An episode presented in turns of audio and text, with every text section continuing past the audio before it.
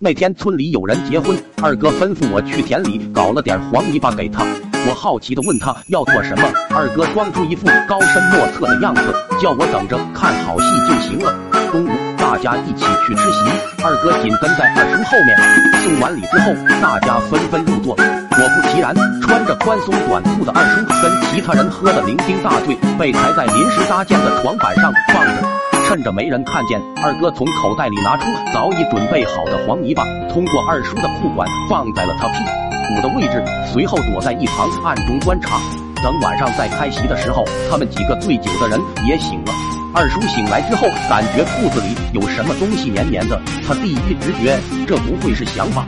还好灯光比较昏暗，二叔悄悄地把手伸进裤房沾了一点，拿出来闻了闻，不臭，他这才放心下来。为了搞清楚裤子里是什么，他就站了起来。放在裤子里的黄泥巴在二叔站起来的一瞬间纷纷往下掉。二哥见此，趁机过来，故作惊讶的大喊：“爸，你怎么把翔拉在裤子里了？”一时间，村民全都凑过来看热闹。二叔此时纵然浑身是嘴，也说不清这昏暗的灯光。说实话，黄泥巴跟屎实在是太像了。为了自证清白，二叔一边把泥巴从裤裆里掏出来，一边拿到别人面前解释说这不是翔。